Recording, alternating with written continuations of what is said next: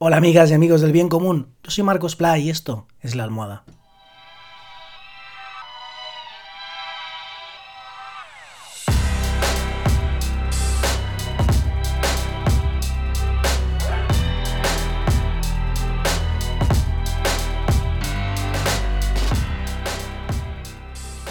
Hola, ¿qué tal? ¿Cómo estáis? Hoy es martes 4 de agosto de 2020 y de lo que quiero hablaros hoy, tengo delante el vídeo y, joder, es, muy, muy bestia, ¿vale? Resulta que ayer en toda la vorágine eh, de, la despedida, ¿no? De la huida del señor Juan Carlos, eh, pues estaba ahí, ¿no? investigando en internet eh, a ver que las reacciones, no sé qué, en Twitter, y de repente, como también sigo a mucha gente naturalista y ecologista, eh, pues me encuentro eh, con una cuenta, arroba maltrato porque, como se diga, perdón, es una cuenta, se entiende, de Galicia, y de repente un vídeo impresionante, que se me está reproduciendo aquí en bucle una y otra vez, lleva 103.000 visualizaciones, y es que se ve que Adif, la operadora de, las vías y el mantenimiento y bueno, todo lo que tiene que ver con los trenes en España, ¿no?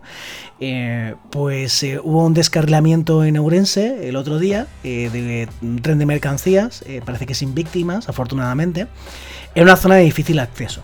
De difícil acceso relativamente, porque yo estoy viendo aquí en el vídeo una, una especie de máquina enorme eh, sí, lo que parece ser tipo excavadora, para que nos entendamos, ¿no? La típica máquina de las obras eh, gigante.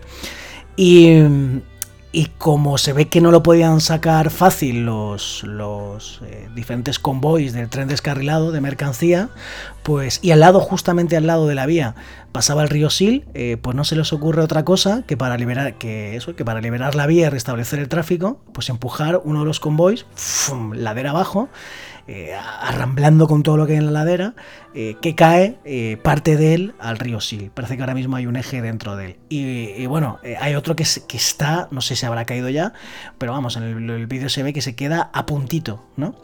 Y claro, de repente la gente como yo empezamos a, flipar con las imágenes. De, hecho, hay una, amiga naturalista, ecologista, que no se creía que esto fuera España. Es como, esto es un fake, o esto no es España, esto no es de ahora.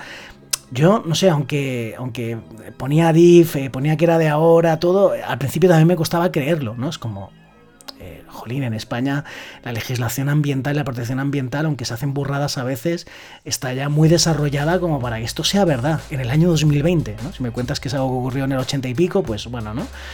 Y, no, no, eh, si haces una búsqueda en los diferentes medios, yo enseguida lo vi en, en, en el Faro de Vigo, creo que lo vi, lo vi en el español y ahora eh, se ve que ya está en muchos más eh, medios de comunicación y, parece que eh, la, Junta Hidrográfica de allí pues va a denunciar a DIF, el BNG va a pedir explicaciones en el Congreso y obviamente va a tener consecuencias porque, vamos, sin ser un experto en legislación ambiental, esto a todas luces, tirar un vagón ¿no? de un tren a un río hoy en día tiene toda la pinta de delito ambiental, ¿no? que esto lo haga una empresa privada, que esto eh, ya estaría mal, ¿no? Pero que lo haga una empresa que, básicamente es el gobierno, para que nos entendamos, una empresa pública, eh, vamos, eh, no, se entiende de ninguna manera, ¿no? Es muy flipante. Yo en mi cuenta arroba Marcos en Twitter, arroba Marcos lo tengo por ahí retuiteado, lo podéis ver y las... Eh, bueno, es un hilo, ¿no? Donde se ven fotos, imágenes. Y luego eh, esa misma cuenta explica que, eh, no sé si era cierto, si no, que cada caja de grasa que lleva el tren, ¿no? Para que aquello funcione, lleva 20 kilos, luego le dicen que no lleva tanta, no sé qué. Bueno, el caso es que lo que sí parece claro es que lleva grasa, que eso al entrar en contacto con el agua, pues quizá puede salir de allí, puede generar contaminación. llevan valvulina, que la verdad que no sé exactamente qué es, eh, que llevan, también llevan amianto en las zapatas de freno. En fin, sin saber tanto detalle, sin ser expertos, ya nos podemos imaginar que un vagón de esos que cae en un río, pues hombre, bueno para el río no va a ser, ¿no? Eh, y lo que me sorprende, y por lo que, aparte de porque es muy espectacular y porque quizá no os habéis enterado, eh, porque son, desgraciadamente estas noticias pasan a un segundo plano y más ayer, ¿no? Con el bombazo informativo de la huida del rey, emérito, pero también porque me flipan varias cosas, ¿no? De, esto, eh, aparte de la espectacularidad de las imágenes, ¿no? Es decir, e, esto no es un particular que desgraciadamente todos pues, eh, hemos visto, sabemos de algún particular que eh, va al monte y tira, ¿no? Escombros, tira basura, tira, ¿no? Eso está fatal. Pero bueno, eh, gente que todavía tiene que seguir aprendiendo, ¿no? A, lo importante que es la naturaleza, amar naturaleza, disfrutarla, a que somos naturaleza y nos va fatal, ¿no? Eh, eso de, contaminarla con basura. Eh, pues eso, bueno, es más habitual y es más comprensible. Pero para que ocurra lo que, lo que se ve en este vídeo, ¿no? que la empresa pública, que ni siquiera es de Galicia, o sea, que opera en todo el estado, haga esto, pues ha tenido que participar un montón de gente, ¿no? Desde los obreros y operarios que se ven en el vídeo a un montón de, superiores, de jefes, ¿no? De alguna manera, que han tenido que dar su aprobación, ¿no? Para que esto ocurra. Entonces, eh, a mí lo que me escandaliza es que nadie ponga eh, la voz, el grito en el cielo, ¿no? De hecho hay un montón de, hay un se ve desde un montón de ángulos, lo, graban desde un montón de sitios, ¿no? Eh, y nadie vaya a decir, oye, no, no sé qué. Bueno, por lo menos alguien lo ha filtrado, ¿no?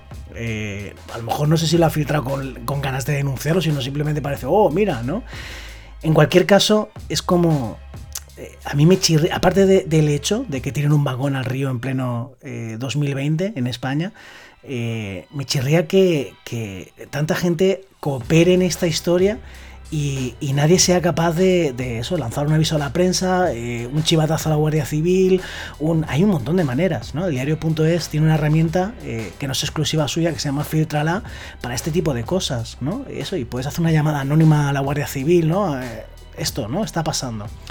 No sé, es como, ¿qué ha ocurrido? por la falta de vigilancia y de pasar a la acción y de levantar la voz de un montón de gente que era consciente que esto se iba a hacer y nadie ha hecho nada para frenarlo. Es decir, nadie ha tenido la suficiente conciencia ambiental, la suficiente, el suficiente espíritu activista ¿no? para que esto no pase. Y eso creo que es una cosa que ya no que ya no compete solamente a los responsables de que esto haya ocurrido, sino que nos compete un poco a toda la sociedad, ¿no?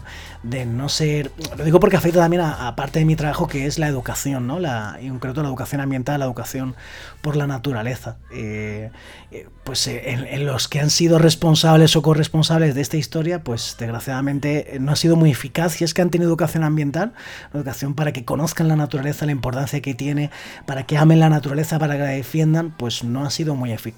¿No? Eh, porque ahí está en mi, en mi tablet ¿no? que tengo delante, cayendo una y otra vez el, vagón al agua. Y luego también, eh, relacionado con esto, eh, pero esto siempre me recuerda una historia que, que a la que le he dado vueltas, una, una, vivencia que tuve hace dos años con uno de los jóvenes fantásticos ¿no? que he conocido en el campamento Félix Rodríguez de la Fuente Em, que es un experto en insectos, sobre todo en hormigas, que hace dibujo naturalista que te pasas. Tiene una cuenta en Instagram que le siguen 5.000 personas y hace dibujo de naturaleza. O sea, me encanta, ¿no? Eh, Diafenogaster se llama. Em, arroba Diafenogaster, pues si lo queréis seguir. Y resulta que su familia también es fantástica, todo, y nos invitaron a, varios del grupo de jóvenes a la casa que tienen en, en La Vera, ¿no? Y entonces allí eh, es un sitio muy chulo, muy bonito, no sé qué.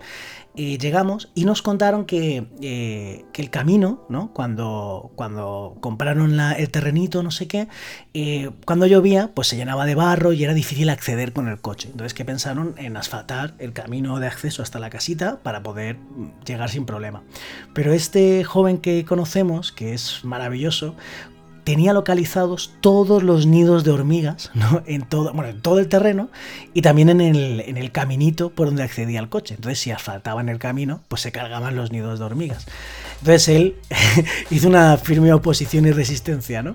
Eh, y entonces decidieron asfaltar solo a trocitos como los lugares más conflictivos para que el coche no quedara encallado y entonces podernos salvar esos nidos de hormigas. Y y a mí me parece una historia maravillosa, ¿no? Porque para mí es un buen ejemplo de que si conociéramos la naturaleza eh, a nivel micro, ¿no? Sus maravillas. Eh, estos días, por ejemplo, la albufera está llena de libélulas fantásticas, ¿no?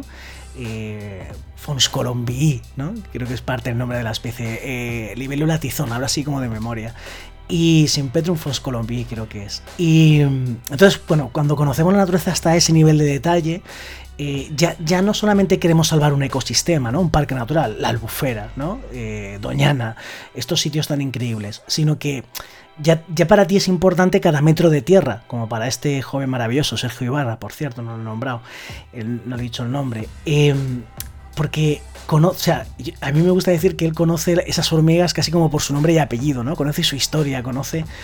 y entonces, claro, es como que cuando de repente, eh, pues eso, ¿no? Por ejemplo, esto, tiras un vagón por una ladera, eh, es como que te estás cargando a, entre comillas, ¿no? Gente que conoces, ¿no? Eh, me ha sorprendido ver como en las redes, ¿no? se dice, bueno, pero si son cuatro árboles que machaca ahí el vagón mientras cae. Me, me chirría, ¿no? Porque es como desconocer el valor de... O sea, estamos vivos por cada árbol de esos, ¿no? Por cada hormiguero, por cada conjunto de a mí también me queda, vamos, muchísimo para aprender.